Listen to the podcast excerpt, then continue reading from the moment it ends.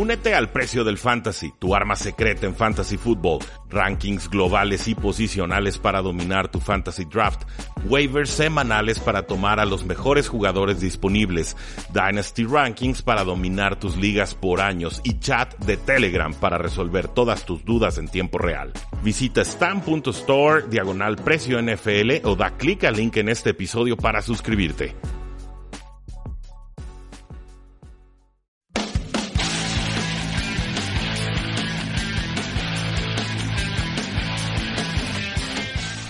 Saludos a todos, bienvenidos a una transmisión más de Tres y Fuera, el programa donde la NFL no termina y nosotros tampoco. Mi nombre es Rudy Jacinto, nuestras formas de contacto las conocen bien, facebook.com diagonal Tres y Fuera, Twitter como arroba paradoja NFL, nuestra página web es el, sitio en el que subimos información todos los días, tresyfuera.com y por supuesto la invitación a que se sigan suscribiendo a nuestro podcast Tres y Fuera NFL en las plataformas de iTunes, de Stitcher, en, mucha gente que se está suscribiendo desde ebooks, muchas gracias, sobre todo la gente de España.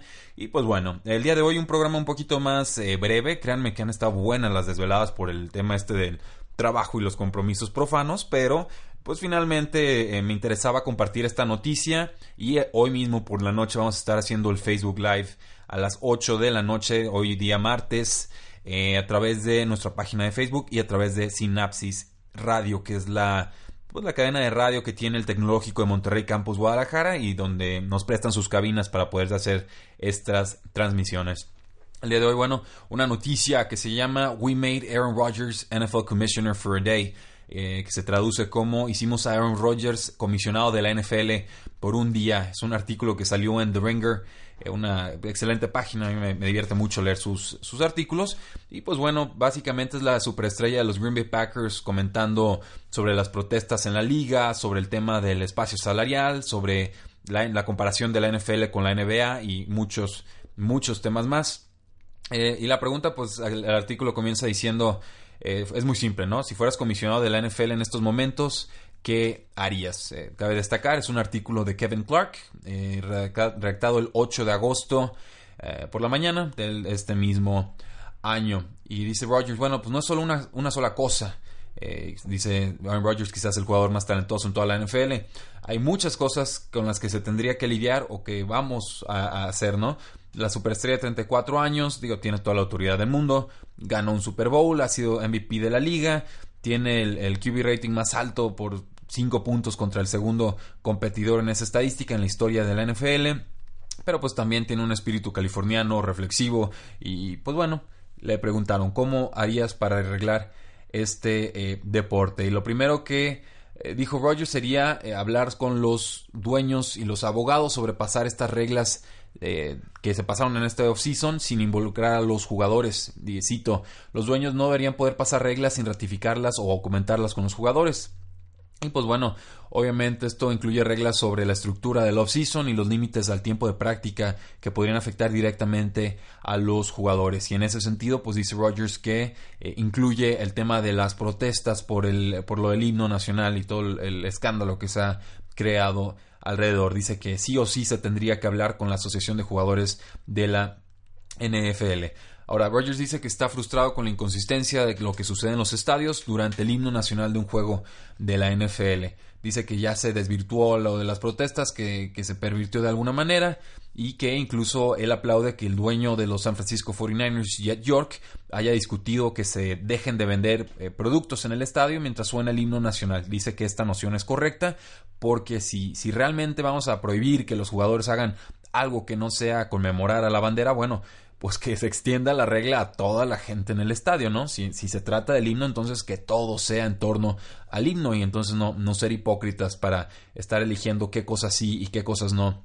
Eh, se pueden hacer durante un himno nacional. O sea, suena el himno, se suspende todo. No vamos a meternos en ese problema, entonces se puede hacer lo que sea o muchas cosas durante el himno. Entonces, creo que esa es la, como la reflexión que deja eh, Rogers al respecto. Dice, recuerden, yo, yo, recuerdo cómo empezó todo, soy uno de los jugadores más viejos.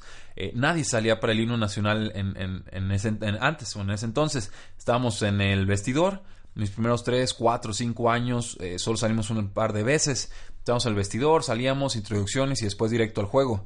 Después el Departamento de Defensa pagó algo de dinero para que hubiera demostraciones y, vuelos eh, sobre el estadio y se volvió una política distinta.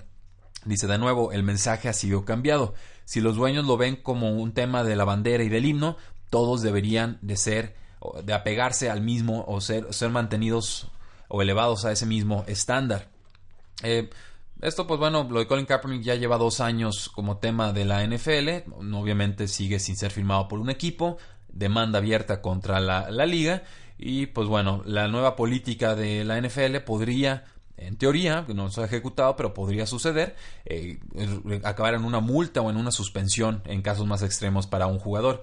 Eh, entonces, pues bueno, Rogers no tiene una solución en específico para el tema del himno nacional, simplemente dice se tiene que involucrar a la asociación de jugadores y eso es lo que ya está haciendo la NFL después de haberse metido el pie ella sola y, ver cómo eh, pues el público reaccionaba de forma tan negativa a, una noticia que se dio con los Miami Dolphins de cómo iban a aplicar estos castigos. Entonces, bueno, pasando a un tema más general, eh, Rogers también habla sobre la percepción general que hay en torno eh, a la liga y la, la, comparación sobre todo con lo que es la, la, NBA. Dice que en otros, en otros deportes, en otras ligas, jugadores como Cristiano Ronaldo, y esto es lo que dice el, articulista, no, no Rogers en específico, que jugadores como Cristiano Ronaldo, como LeBron James pueden cambiar de equipos, como hicieron en, en este verano, y pueden estar en las noticias durante semanas consecutivas. Dice Rogers que debería haber un cambio a casi todo el sistema contractual de la NFL, que de entrada él no permitiría que hubiera etiquetas de jugador franquicia porque le da demasiado poder a los equipos sobre el futuro de un jugador, ya que te pueden etiquetar varias veces y esto obviamente restringe el, movimiento que pueden tener los jugadores a lo largo de la liga. La etiqueta de jugador franquicia existe desde 1993. Eh, mantiene a un equipo, mantiene un jugador estrella con el equipo hasta tres veces consecutivas. Cada vez se vuelve más oneroso el, aplicarle una etiqueta de jugador franquicia y se le da al jugador pues un promedio de los sueldos más altos de la NFL. Normalmente es del top 5 de su posición. Pueden haber casos muy benéficos como el de Le'Veon Bell, que cobra 14.5 millones este año y se convierte en el corredor mejor pagado de la NFL, pero pues no puede cambiar de equipos y no puede firmar un contrato a largo plazo mientras esté bajo esta etiqueta. Entonces, eh, quitar la etiqueta dice que no solamente sería una victoria obvia para los jugadores, que también podría haber equipos que se beneficien por ello. ¿Por qué? Porque esto motivaría a los equipos a firmar contratos a largo plazo con sus jugadores desde antes y a largo plazo podrían incluso ahorrar dinero. Esto bajo la idea de que mientras más se acerca un jugador a su final de contrato, pues más caro se vuelve porque su salida ya como agencia libre o como agente libre se vuelve inminente. Entonces, si le, damos más dinero garantizado desde antes, pero quizás menos dinero total, eh, podría haber un descuento en teoría para los equipos y ya ha sucedido esto varias veces. Eh, a mi parecer, creo que estaba pasando con Todd Gurley, aunque es un contratazo. Creo que con Rob Gronkowski, el ala cerrada de los Patriotas, en algún momento se manejó así su primera eh, extensión de contrato. Entonces, eh, sobre todo para jugadores que son muy propensos a lesiones o que se lastiman mucho, pues retener ese dinero garantizado y quizás darle un ligero descuento a sus equipos puede ser una vía o una forma viable de eh, tener una carrera próspera en la NFL y de garantizar tu futuro económico. Además de matar la etiqueta de jugador franquicia, la otra gran idea de Aaron Rodgers sería, pues bueno, que no hubiera o más bien adoptar el estilo del espacio salarial de la NBA. La NFL tiene un, tope salarial duro, lo cual significa que no lo puede superar bajo ninguna circunstancia y esto es como un tema sagrado para los dueños de la NFL. Así lo pelearon y es lo que más les, digamos, de lo que más defenderían los dueños. Pero eh, la idea aquí de la NFL es que con un tope salarial duro puede haber más paridad entre los equipos de la NFL. Para Rodgers es algo que se tendría que quitar. Eh, reconoce que es una situación complicada y que definitivamente hay formas en las que los contratos se firman bajo un espacio salarial duro y, un espacio salarial blando, como se le podría llamar, ¿no? O sea, hay un límite y si te excedes de ese límite, pues hay un impuesto de lujo, que es, el, que es lo que se hace en la eh, NBA. Eh, entonces Rogers, que por ejemplo se convirtió en accionista de los Milwaukee Bucks en este año, cree que los equipos deberían poder exceder el espacio salarial o el tope salarial, pero con un eh, castigo. Y no, no es muy difícil hacerlo, o sea, en realidad hay, puede haber beneficios de tener esta clase de estrategias. Yo veo que en la NBA sí está funcionando esto del luxury tax, o sea, los equipos simplemente tienen que ser fiscalmente responsables y darse cuenta hasta qué punto pueden gastar Y las multas son bastante, bastante severas. Eh, por cada dólar que gastas extra en la NBA, sí, sí hay una penalidad bastante fuerte. Ahora, por ejemplo, con el caso de Rodgers, pues le quedan dos años de contrato. Se espera que se convierta en uno de los mejores, o los, bueno, no uno de los mejores, ya lo es, sino uno de los mejores pagados en la historia de la NFL cuando firme su nuevo contrato. Pero si llegara agencia libre sin obstáculos, pues olvídense, el, contrato de Kirk Cousins de tres años y 84 millones de dólares garantizados se quedaría muy, muy, muy corto. Entonces, eh, también le gusta, por ejemplo, a Rodgers las distintas excepciones contractuales que la NBA eh, ofrece a los equipos para eh, pues, franquicias que están ya muy cerca de, llegar a ese límite de espacio salarial. Hay muchas cosas y hay, por ejemplo, contratos de nivel medio, como se llaman, o contratos con mínimos de veteranos, que es le puedes pagar más dinero a un veterano y no te afecta dólar por dólar en tu espacio salarial. Entonces, eh, hay ideas muy interesantes con las cuales puede haber más dinero garantizado para los jugadores y también más flexibilidad de rosters para los equipos de la NFL. Por ejemplo, la excepción de nivel medio de la NBA, pues le paga una cantidad fija a un jugador de la NBA, por ejemplo, 8 millones de dólares en algún momento o en este momento, y puede usarse una vez eh, por año, porque cada uno de los, eh, cada uno de los equipos puede usarlo una vez por año.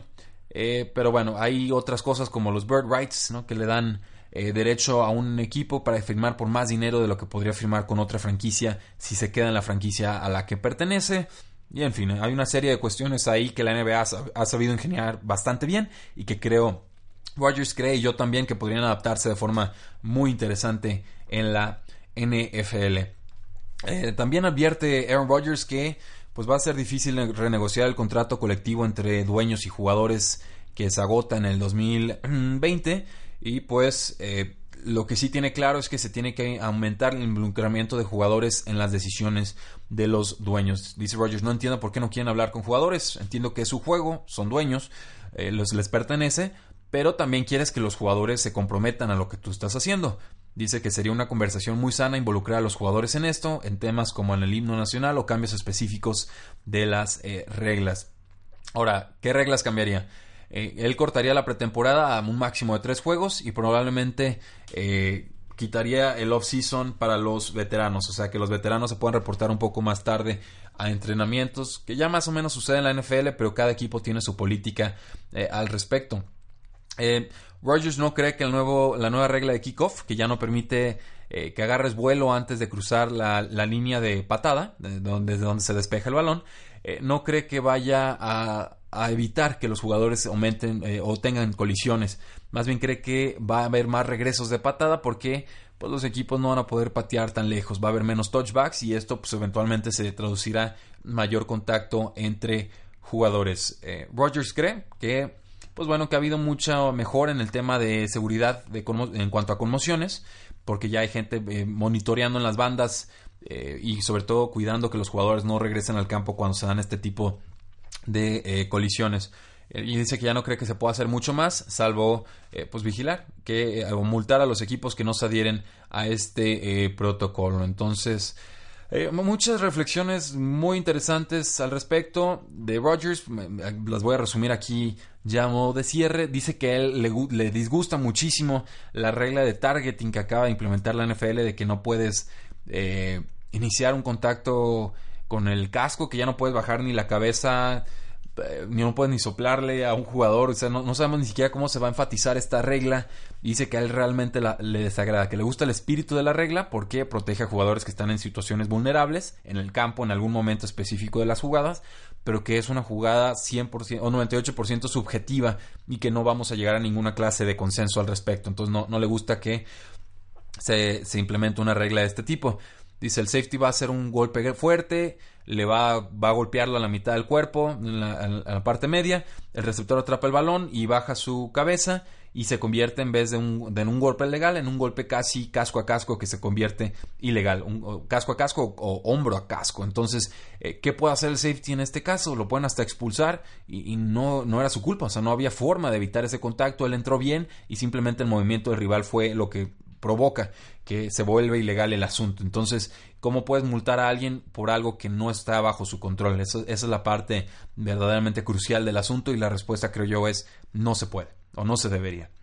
Eh, Rogers que es un castigo muy fuerte y entiende la intención de la regla, pero que no, no entiende cómo se va a, enfatizar o aplicar esta, este asunto. Entonces, pues sí, así a, grandes rasgos, pues creo que me gusta la idea de que Aaron Rodgers sea comisionado de la NFL. Yo creo que sería mucho mejor que el otro Rodgers que tenemos ahí, que no hayamos cómo quitarlo, porque pues no sé ustedes, yo no he escuchado nada de Roger Godel en esta offseason eh, y hay temas muy controversiales y está el presidente de los Estados Unidos criticando a los jugadores y a diferencia del comisionado Adam Silver de la NBA, pues no ha salido a defenderlos y no, no entiendo ni siquiera por qué, no, no le debe nada a Trump, no tendría por qué estarle...